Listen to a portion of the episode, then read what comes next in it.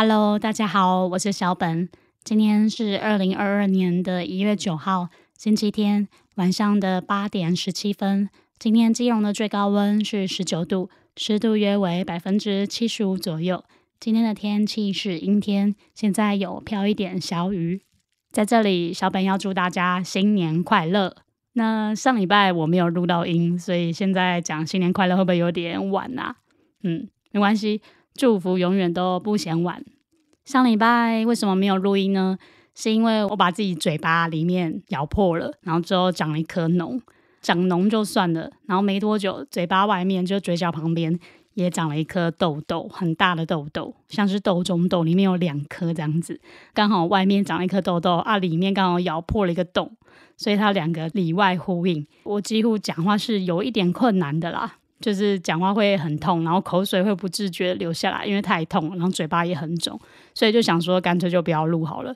等等录了，然后又讲错话，又讲的不清不楚了，就算了，所以就没有录。这礼拜已经好的差不多了，所以我今天就来录音喽。嗯，今天可能会听到有一点刷刷刷的声音，因为又到了我深层保养的时间，就是我脖子的部分又有贴保鲜膜，反正敷着也是要等时间嘛，那干脆就顺便一起来录音。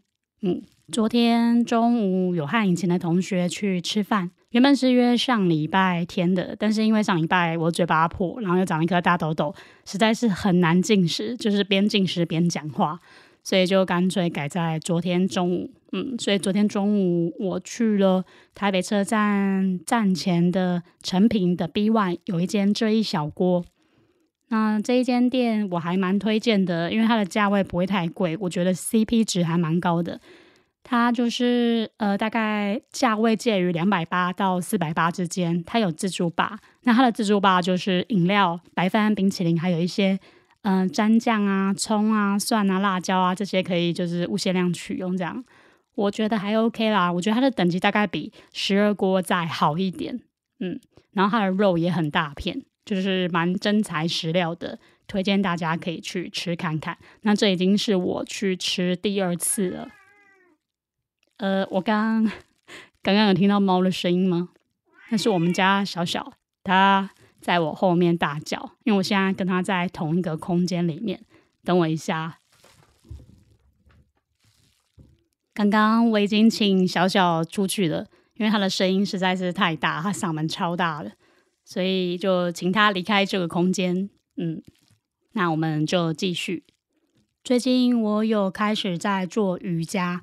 那这礼拜有做了四次，就是昨天有做一次，然后礼拜五休息，然后礼拜四、礼拜三、礼拜二、二三四六的晚上都有做半个小时的瑜伽。那等一下我应该还会再做一次吧，嗯，因为我尽量想要保持一个礼拜就是能够做五天以上，或者是每天都要做半小时的瑜伽，因为最近觉得自己的身体的肌肉非常的紧绷和僵硬。而且最近，嗯，头痛发生的频率还蛮高的。后来我发现，我只要头痛啊，就是我背部好像是背部的斜方肌啊，只要非常紧绷的话，就是会造成头痛。然后每次我头痛的时候，我的斜方肌就是背部那一块都会非常的紧绷。嗯，那现在就是有在做瑜伽，觉得有比较好一点，就是比较就算有一点点头痛，也不会就是痛那么久。嗯。觉得还不错，就是每天尽量啦，每天都能够练习瑜伽。那瑜伽我是在家自己看 YouTube 这样做，嗯，就毕竟现在疫情慢慢的升温了，瑜伽课啊可能也不太方便去上，所以就自己看网络上的影片，就跟着加减做喽。瑜伽的重点应该就是每天都要做练习，就是尽量一个礼拜，嗯，大概五天吧，都要做到瑜伽，嗯。我觉得瑜伽就是要积极的、勤快的去练习，而且每天都要练习，当然是最好啦。虽然有一点难度，但我尽量就是保持一个礼拜至少要有五次，就是能够达到一天做半小时左右的瑜伽。嗯，再来这礼拜还有发生什么事呢？好像也没有什么事情诶。嗯，突然想到我昨天晚上月经来了。嗯，诶，这个好像可以。纳入之后要聊 Parkes 节目里面的内容，就是像女生月经来啊，就是一定都会使用卫生棉嘛。那卫生棉现在有三种，嗯，对，三种的形式。第一种就是一般我们认知那种正方形的卫生棉嘛，啊，第二种就是棉条，像子弹，然后后面有一条线的那种棉条，然后第三种就是月亮杯，这三种，嗯，那，呃，当然我一开始出京报道的时候就是用卫生棉，那我差不多是在二专左右的时候才开始改用棉条，一直用到现在也有十几年了，嗯，我觉得棉条真的是一个很好的发明。因为像我我自己的量是蛮多的，自从使用棉条了之后，就不太会有就是睡觉醒来之后发生血染床单的事件。对，是事件比较少发生啦。但是如果说在没有使用棉条的情况下，还是可能睡梦中阿姨突然报道了，就是还是偶尔啦。很偶尔，非常偶尔，可能两三年才一次吧，才会有发生血染床单的事件。但如果用棉条的话，是基本上都不会发生的。嗯，其实如果可以的话，其实我是想使用月亮杯啦。但因为我们家的洗手台，就是现在租房子这个地方的厕所，它的洗手台不是在厕所里面，它是算是在厕所的外面，就是有隔一个墙。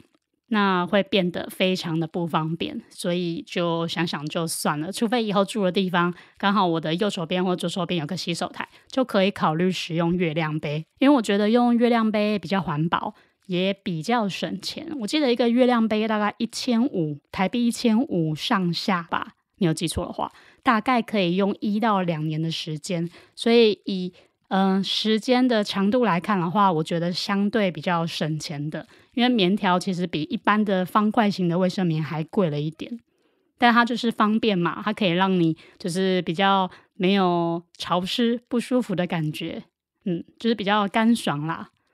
对，但台湾的厕所也不太适合使用月亮杯。如果可以的话啦，我希望就是先从家里自己练习使用月亮杯。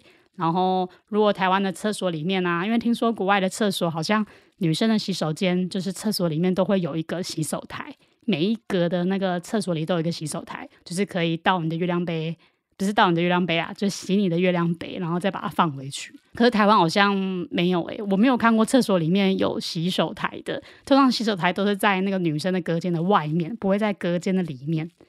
嗯，可能之后再看看吧，我现在也没办法使用啊，嗯。